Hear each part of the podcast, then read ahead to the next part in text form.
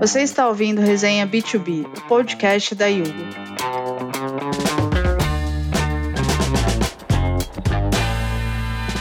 Toda semana, um host e dois convidados diferentes compartilham seus aprendizados e experiências para ajudar a sua empresa a crescer e se manter sempre atualizada.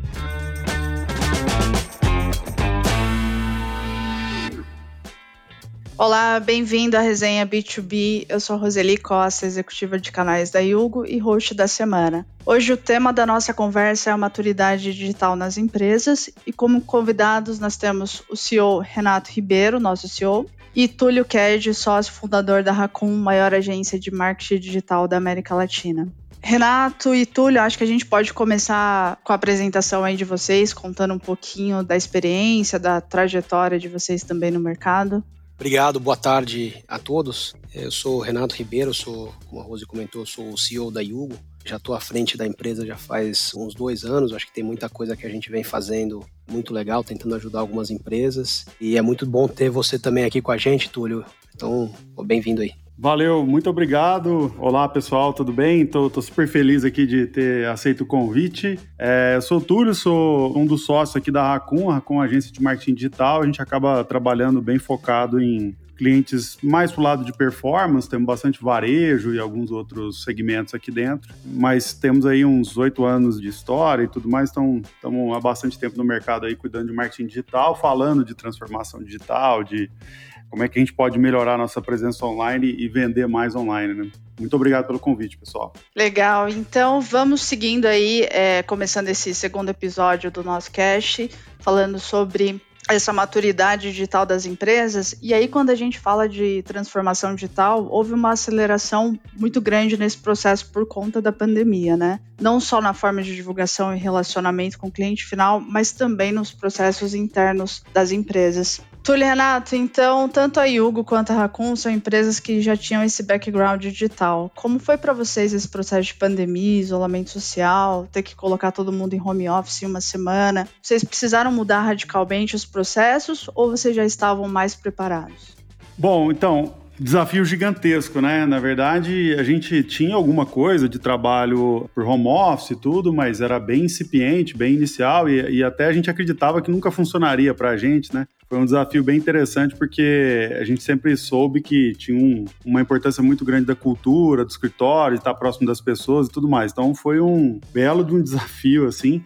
Mas a verdade é que passados mais ou menos uns três, quatro dias que a gente começou essa migração. Teve um problema até de logística no começo, né, para poder colocar todo mundo é, com os equipamentos e tudo para poder trabalhar. Mas assim que a gente conseguiu realizar essa primeira parte aí, as coisas funcionaram muito bem, assim, bem acima do que a gente estava esperando, sem ter que fazer grandes adaptações na nossa rotina, né? Acho que a gente vendo essa modificação aí, é, no começo você tem um, um, salto de produtividade, porque as pessoas estão com muito menos tempo desfocado em algum outro assunto, ou participando de reuniões que não precisam, coisas mais que acabam acontecendo você estar tá ali no escritório, né?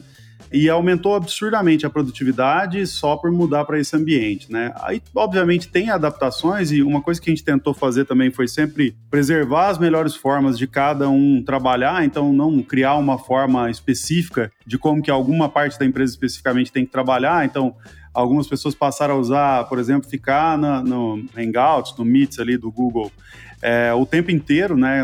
Como se estivesse trabalhando do lado das pessoas mesmo, aí outros adotaram outras rotinas, tem de tudo, né? Mas isso facilitou bastante. Aí agora nós estamos num segundo momento que aconteceu também no final do ano, que é meio que um staff com a pandemia, né?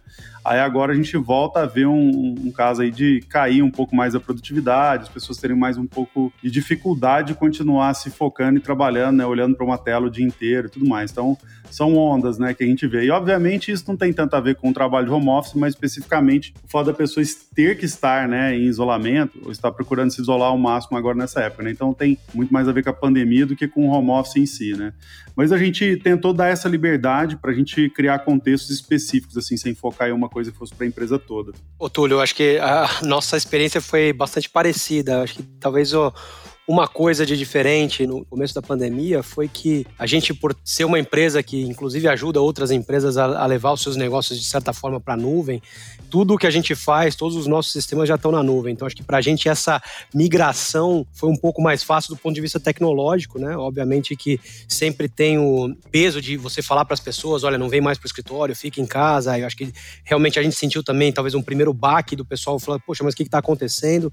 E daí logo depois o pessoal realmente tem aquela animação de estar tá em casa, trabalhando de casa, e agora a gente começa a sentir a mesma coisa, tá? Eu, eu acho que o pessoal começa a sentir um pouco de, de cansaço, até com a pandemia, eu concordo com você, mas a gente começa a ver algumas coisas interessantes também. O pessoal, às vezes, querendo vir no escritório e ter de volta aquele convívio social e estar tá junto e trabalhar. Eu acho que a gente provavelmente vai acabar caminhando para um modelo um pouco mais híbrido, acho que a gente ainda está desenvolvendo. Então, acho que no final das contas, não foi um, uma, uma, preocupação tão grande, Rose. Eu acho que foi um, um, processo até um pouco mais simples do que a gente tinha antecipado. Talvez até porque a gente já precisasse, até pelas regras do Banco Central, ter uma continuidade de negócio já bem estruturada, mesmo pelas regras. Então, foi simplesmente colocar isso em prática. Eu acho que até foi, funcionou também como teste para a gente de como é que eu faço a continuidade do negócio funcionar da forma como o Banco Central tinha desejado que fosse e acabou funcionando dessa maneira. Então, a experiência não foi muito diferente da de vocês, não, Túlio.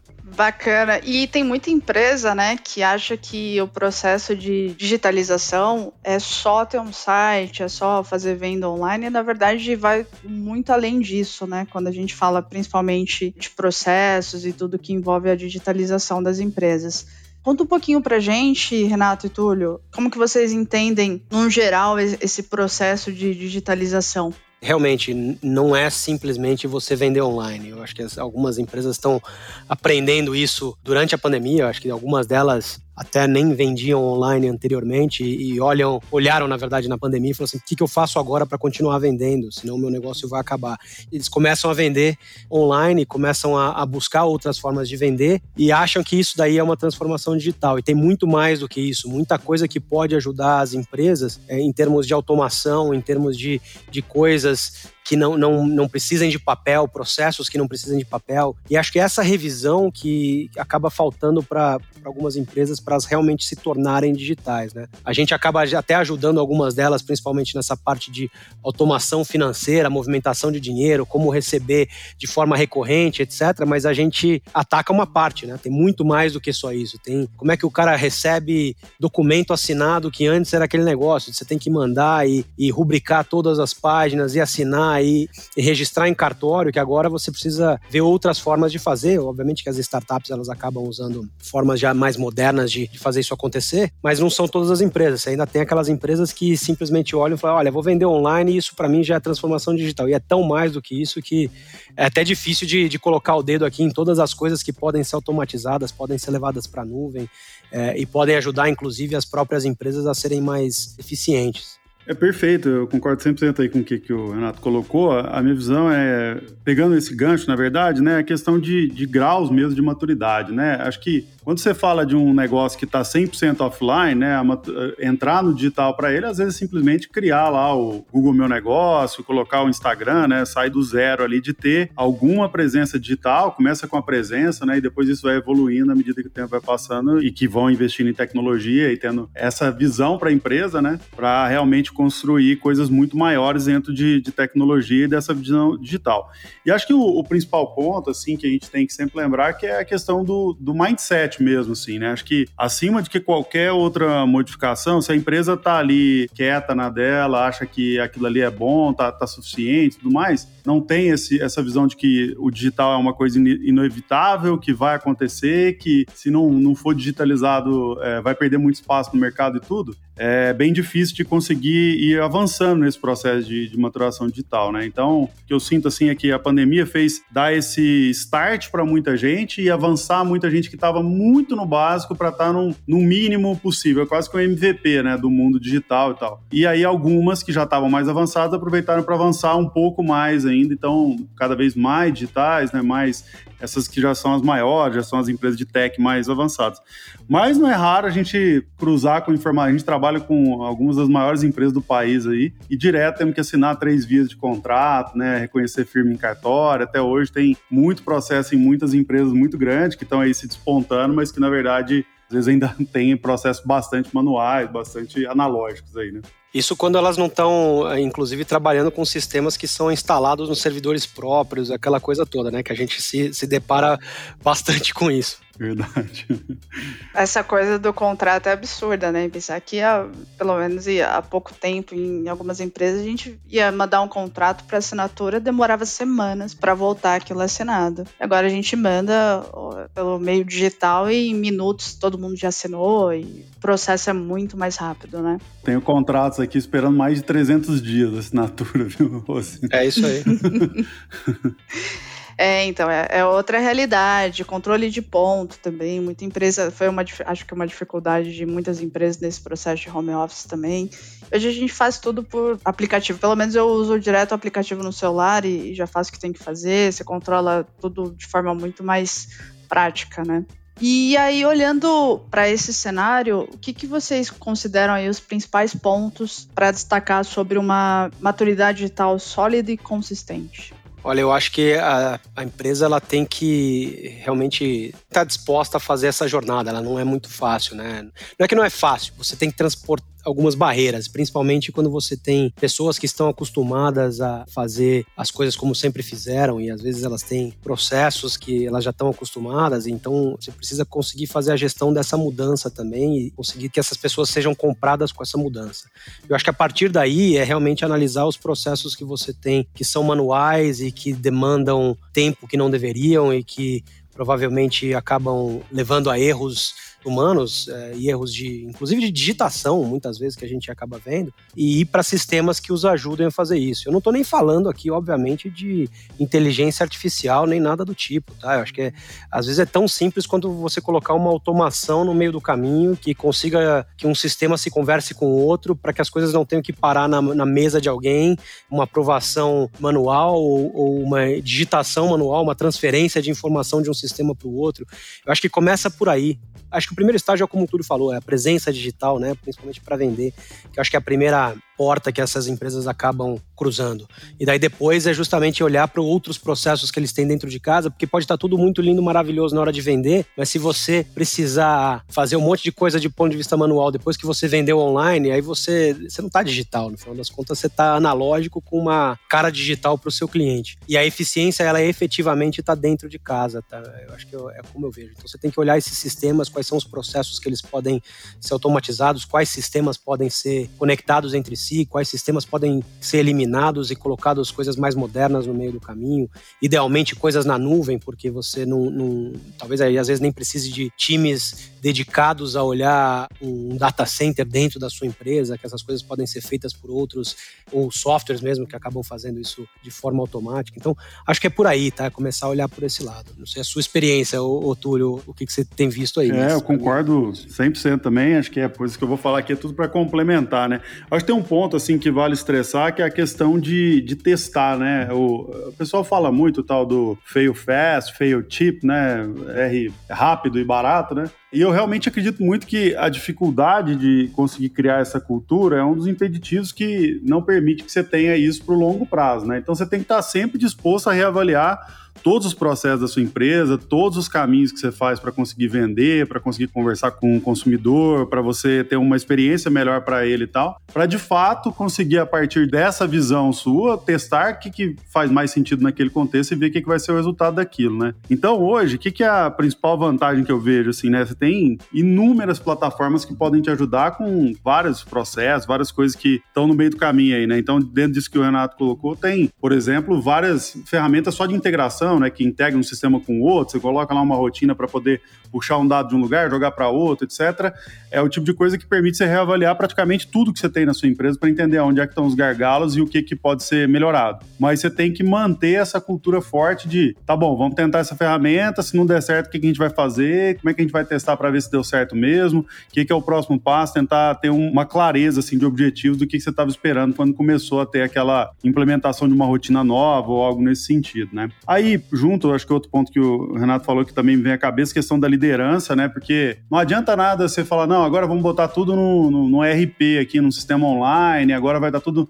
E aí, às vezes, você não tem o, o bainha e não tem o, comprometimento da alta liderança da empresa, né? Aí já é feito para dar errado, assim, né? A gente sabe que de fato não, não vai conseguir fazer as mudanças que realmente precisa, né, para a empresa poder chegar nos novos estágios dessa digitalização.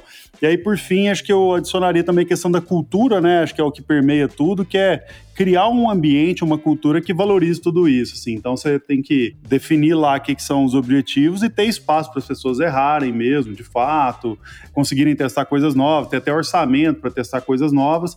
E ao mesmo tempo o contrário também, né? Não ficar apostando em coisas que você vai alongando essa aposta durante anos e às vezes não dá resultado nenhum e não faz sentido para sua empresa também. Sempre é um limiar muito tênue, né? O que, que é insistir no erro e o que, que é um negócio que está errado agora, mas vai dar certo daqui a pouco, né? É bem complicado, tem que ter um pouco de sensibilidade no negócio, mas as pessoas normalmente, quando entendem muito bem do seu negócio, e normalmente entendem, elas sabem quais vão ser as alavancas ali que são mais promissoras. Né? Você me lembrou de uma outra coisa também, Túlio. Então, se eu puder fazer o complemento do complemento aqui, eu acho que tem também o, o fato de não tentar fazer tudo ao mesmo tempo, né? Porque quando você olha ali e fala, olha, vou fazer a transformação digital, fica parecendo que, olha, agora eu tenho que ter todos os meus processos 100% automáticos amanhã. Cara, se você for tentar fazer isso, provavelmente vai quebrar a cara. Então, acho que é escolher os processos que mais tragam valor se forem automatizados, se eles forem digitalizados primeiro e depois você vai caminhando nessa jornada, né? Se tentar fazer tudo ao mesmo tempo, provavelmente você vai não conseguir fazer nenhum bem. Então, você vai falhar. E daí vem toda a frustração que vem com isso. Tem uma frase legal que um consultor de, de agile, de todo esse ambiente aí, né, de agilidade e tal, falou pra gente, foi muito legal, assim, no começo do trabalho com ele, ele falou assim, ó, o que, que nós vamos fazer aqui é uma revolução. Como que nós vamos fazer essa revolução? Fazendo pequenas evoluções todo dia e correndo atrás e tal. Então é exatamente isso, não adianta achar que tem um negócio que vai fazer que vai mudar a empresa do dia pra noite, porque não é, é um monte de coisinha que você vai ter que ajustar e tem que ter paciência, cadência, é um processo complexo mesmo. E aí, olhando um ponto de partida para essas empresas que querem focar nesse processo de digitalização, não só no cliente, mas também no, no processo interno, para tornar tudo mais ágil e, e, se tornar mais competitiva também, existe um ponto de partida onde, por onde ela deve começar, onde ela vai investir primeiro, até pensando que ela não pode fazer tudo de uma vez e, e não num, num, tempo muito curto. Então, se for pensar, ah, por onde eu começo hoje, o que, que vocês dão aí como insight para essas empresas começarem a olhar essa digitalização? Deixa eu puxar a sardinha aqui para o meu lado, porque normalmente as empresas estão mais interessadas sempre em vender mais, né? Estão querendo de alguma forma fazer isso, né? Aí acho que para ser um até quase que contraditório aqui, né? Acho que a primeira mensagem que tem para falar sobre isso é assim: ferramenta por si só não resolve nada, nada, nada, nada. Então tem muita gente que tem essa crença direto eu passo aqui na, na Racun também, né? Da gente falar, não, mas vai colocar tal sistema e isso aí vai resolver. Eu falo, gente, sistema não resolve nada. Se não tiver sendo utilizado da maneira correta, com todo mundo que precisa estar no mesmo sistema, fazendo o negócio do jeito certo, não saiam contratando plataformas que te ajudam com um milhão de coisas que você não vai implementar e da forma que vai realmente ajudar o trabalho, né? Então só tomem cuidado com esse primeiro passo, né? E aí quando a gente fala de vender, né, mais e, e acho que é um ponto que normalmente as empresas estão mais interessadas porque até dar fôlego financeiro para ter outras, né, outras alavancas, contratar outras ferramentas, contratar eventualmente até uma consultoria, alguma coisa que seja útil e necessário para algum aspecto aí do negócio. Eu acho que é muito engraçado, mas é usar a tecnologia para tentar ser o mais próximo do cliente possível, né? E aí é quase uma coisa contraditória, né, que é usar a tecnologia para ser muito manual ali, ser muito, né, individual. Esse é o ponto talvez mais chave de todos, né? O que a gente sabe é que o melhor cliente é o, é o cliente que você já tem aqui, né? Você, você, já tem o cliente, ele já gosta de você, ele já compra e tal. Como é que você faz para tornar a experiência dele melhor? Então, você já tenta entender tudo no seu site ou no seu processo que daria para você digitalizar, que facilitaria a experiência do cliente. Pô, como é que eu faço para ter é, um canal para poder vender para essa pessoa, né? Então, essa é uma coisa, por exemplo, que eu vejo que é muito pouco aproveitado no Brasil de ter um canal de comunicação mais direto com as pessoas e tal. Fiz algumas compras na pandemia que alguns vendedores voltam pelo WhatsApp para conversar com você e acabei comprando mais coisa de novo porque, ah, o que, que você está precisando aí e tal. Justamente aproveitar desses canais que são mais difíceis de você conseguir escalar, né? Ter para todo mundo e tudo, mas focar em alguns clientes específicos para tentar trazer algum ganho aí de receita e tudo mais.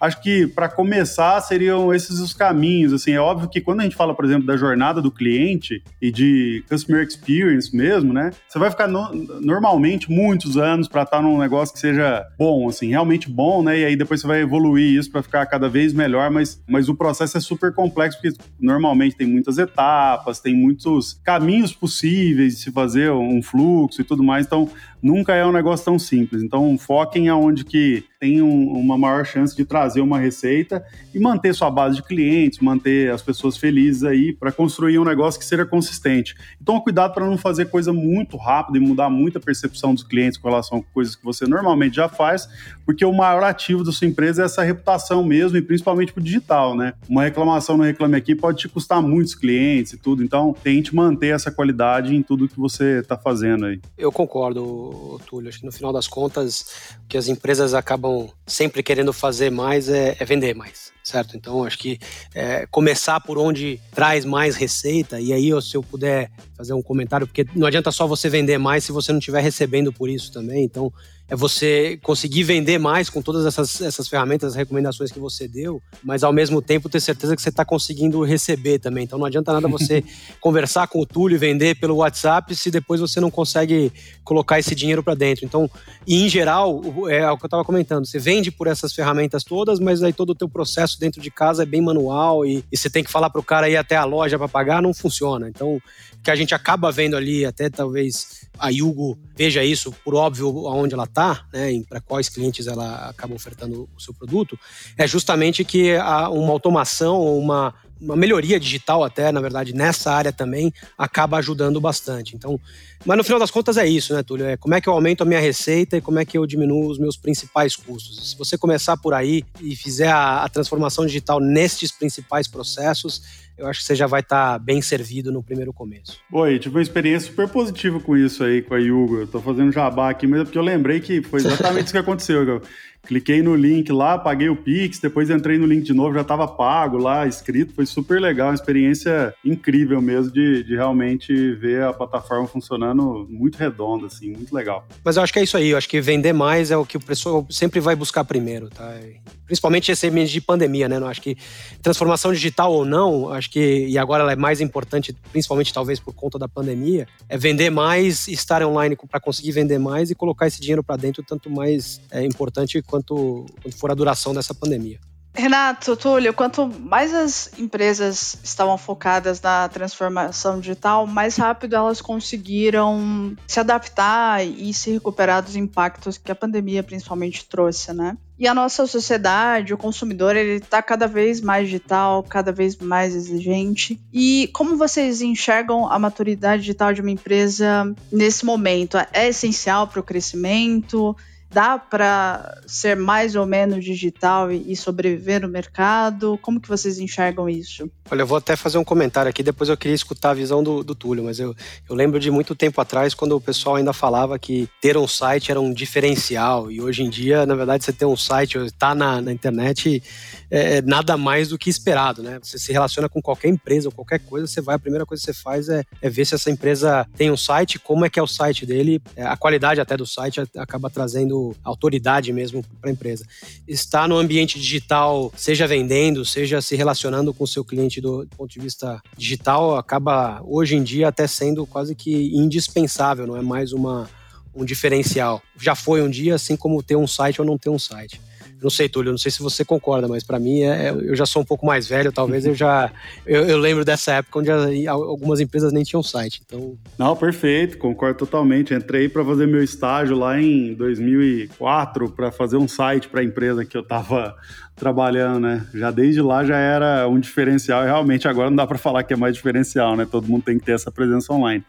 Concordo 100%, assim, porque na verdade a sensação que dá para todo mundo é de que todas as empresas no futuro vão ser de tecnologia, assim, quer você goste ou não, né? Em maior ou menor escala, todo mundo vai acabar utilizando sistemas e tendo alguma parte de algoritmo, de alguma ferramenta que ajude a transformar o trabalho em uma coisa mais rápida, mais prática, mais eficiente e tudo, né? Então, até quando a gente fala de coisas do tipo, ah, mas você acha que um restaurante vai se digitalizar? Pô, depende muito do que, que a gente está falando. né? Porque você pode desde ter o terminal ali para fazer pedido digital, mas toda controlar toda a cadeia de fornecedores, toda a parte de sistema interno para poder ver o que, que tem de faturamento, controle de crédito e N outras coisas ali dentro, até num negócio que talvez fosse um exemplo aqui de uma coisa bem analógica, assim, né?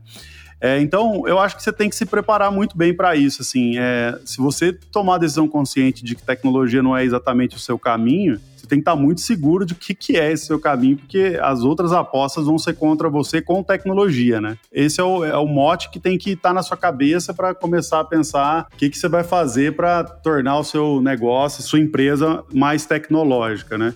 E acho que é muito difícil de fugir disso, assim. Acho que vão ter poucos exemplos de coisas muito customizadas, muito, assim, feito específico para algum tipo de público, mercado e tal, que talvez não precise tanto. Ainda assim, vai precisar de algum grau de tecnologia. E aí eu queria chamar a atenção para uma coisa que talvez a gente não fala tanto, mas para garantir que você vai estar tá sempre na crista da onda, a solução, na verdade, não é nada tecnológica, que são pessoas, né?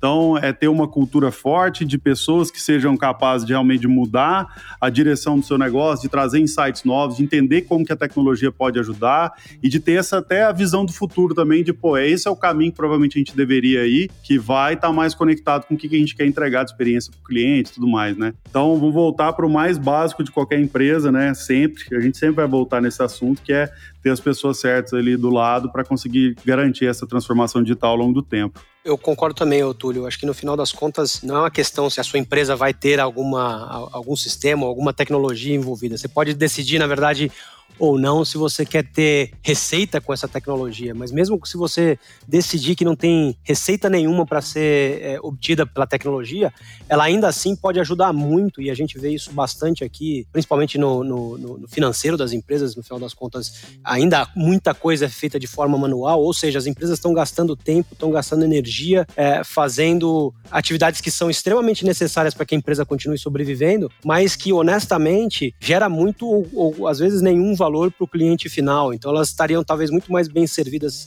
com um sistema digitalizado ou com um processo digitalizado, vamos colocar assim, e que os permitissem focar muito mais tempo, recursos, né, tempo, dinheiro e tempo das pessoas para gerar valor para o cliente no, no, no, final das contas, né? Então a gente vê isso bastante e, e eu acho que corrobora o que você estava comentando também. Tem um exemplo muito forte disso, né? Quase que ainda de reengenharia, né? Que era o nome que a gente dava antes, lá para esse tipo de transformação mais agressiva do ponto de vista de processo, de digitalização de processo e tal. Também de 15, 20 anos atrás, esse exemplo que eu vou dar aqui, mas é, eu trabalhei numa empresa que tinha uma rotina específica, é bem o exemplo que você falou, sabe, Renato? De tem que puxar um dado de um lugar para jogar em tal lugar, informação de uma nota, colocar tal coisa e tal.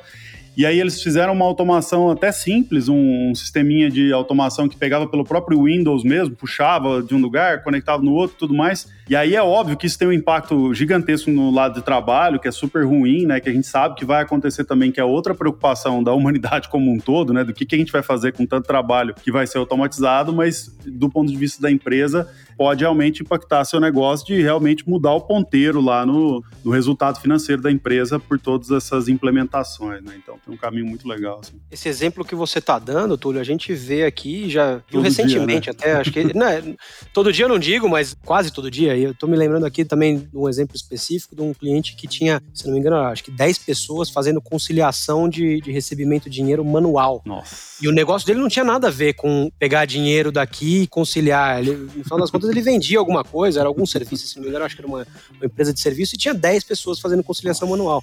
Acho que com uma automação, que no, nesse caso foi com a Hugo, pelo que eu me lembro, ele não resolveu demitir essas pessoas, ele realocou para coisas que eram muito mais nobres do que efetivamente ficar fazendo conciliação manual. Mesmo quando você elimina posições, você não necessariamente elimina as pessoas que estavam naquela posição, Perfeito. você coloca elas em, em, coisas que são mais importantes até para a companhia, que agora você tem tempo para fazer isso, porque você tem pessoas que conseguem olhar para esse tipo de coisa. Perfeito, perfeito. É, exatamente, né? É, como é que você pode usar melhor o tempo da pessoa que no fim ali é uma tarefa muito operacional. Né? O exemplo que o Renato trouxe de conciliação é, é não só isso, também quando você fala de alguns processos manuais, você tem ali uma perda por erros mesmo que acontece é, é, humano, então quando você usa, tem essa automação, você tem essa digitalização, você ganha também nesses processos, evitando essas perdas financeiras aí que muitas vezes são causadas por erro humano mesmo. Perfeito. E aí é, é normal, não tem jeito. Então, quando você usa o sistema, isso, essa perda financeira, ela, ela deixa de existir, né? Às vezes nem é perda financeira, né, Rose? Às vezes, na verdade, você, por uma, um erro manual, e, e essas Sim. coisas acontecem mesmo, alguma informação vai errada para o seu cliente, ele fica bravo com você, e daí ele passa a não, não gostar mais da sua marca, e daí até o Túlio comentou aqui,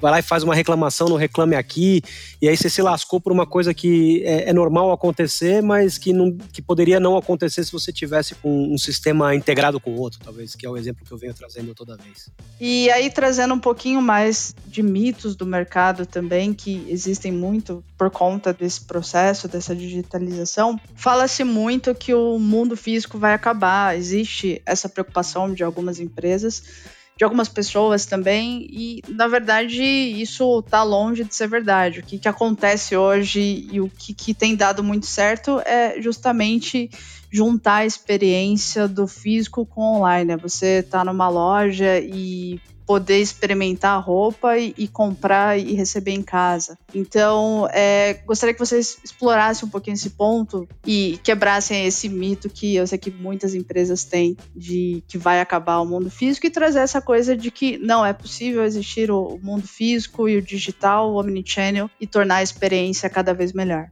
Talvez essa questão do, do omnichannel, omnicanalidade, que é basicamente né, a gente ter todos os canais disponíveis, seja offline, online, para poder ter a interação com o consumidor e ter consistência disso, né? Talvez tenha sido o, o trabalho mais forte que a gente teve que fazer durante a pandemia, assim, né? Tanto de a gente teve que tirar alguns investimentos que ia direto para a loja física, refazer isso para tentar ter é, retirada na loja, utilização de lojas como estoques para venda online. Então teve uma série de modificações no nosso cliente, assim, principalmente do, do varejo, né? Para se adequar de certa forma a isso, né? E o que a gente vê, na verdade, é que é, as maiores plataformas elas estão muito cientes de que o papel do e-commerce e do online tem cada vez ganhado mais espaço, mas que o, a maior parte do comércio ainda está no físico, né? Então, o que que significa isso na prática em termos do que que eles fazem, levando isso em consideração, né? Então, você vê que o, o Facebook e o Google, por exemplo, desenvolveram inúmeras ferramentas para melhorar essa experiência de você, por exemplo, procurar um produto e saber que tem uma loja a 500 metros da sua casa que você pode ir lá retirar aquele produto agora, né?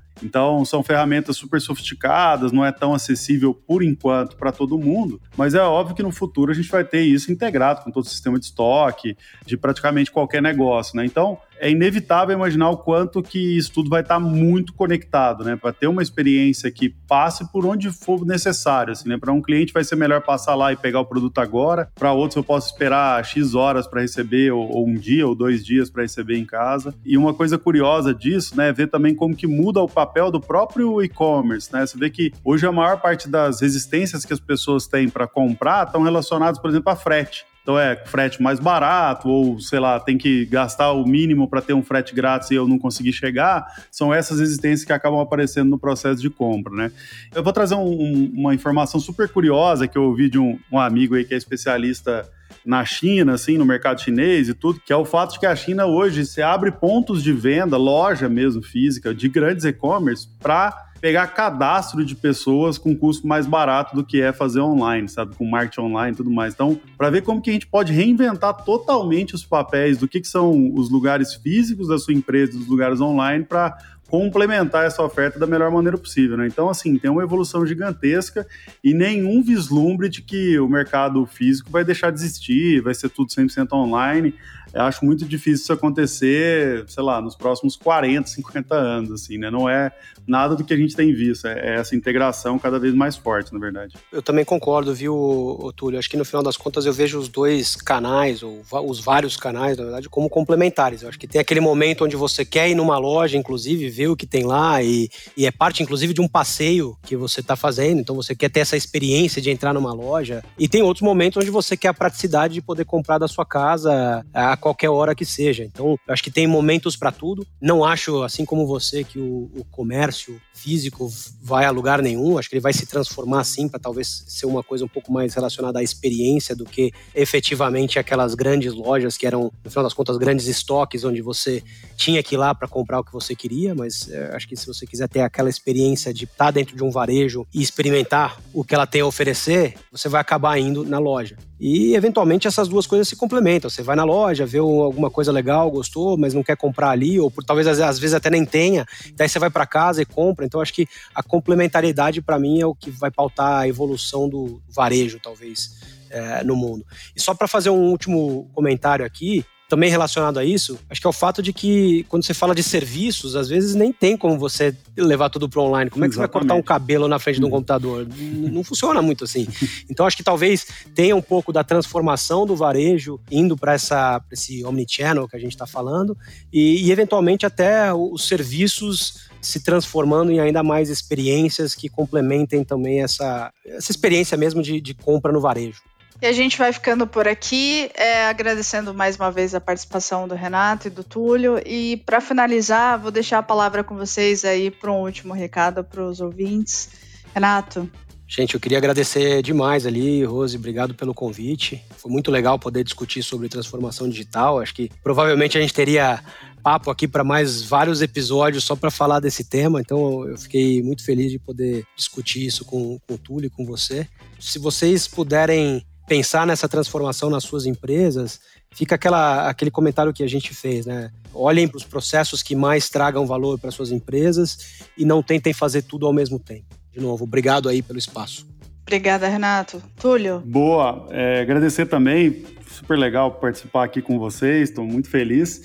É, e dizer isso, assim, acho que é exatamente isso que o Renato colocou, e acho que sempre vai ter algum negócio que é mais fácil atacar ali, que vai trazer um resultado maior, então tenta focar sempre nessas grandes oportunidades. E pensa muito no, no cliente, no pergunta muito, pede muito feedback. Acho que a gente pede pouco feedback para os nossos clientes para entender como é que está sendo a experiência, onde que está falhando, o que está dando errado, por que, que alguém deixou de comprar com você, parou, né? Alguém que comprava sempre não compra mais porque foi atrás de outro, o que, que ofereceram melhor e como é que você pode melhorar seu serviço e o quanto que o digital pode te ajudar a fazer essa entrega, ter mais escala e tudo mais. E chegamos ao fim do nosso segundo episódio, mas a nossa resenha não termina. Você pode acessar yugo.com/blog e encontrar diversos conteúdos para te ajudar a transformar a rotina financeira da sua empresa. A Yugo também está nas principais redes sociais, é só seguir o go.yugo e aproveitar. E continue acompanhando Resenha B2B, toda quinzena com novos episódios para você.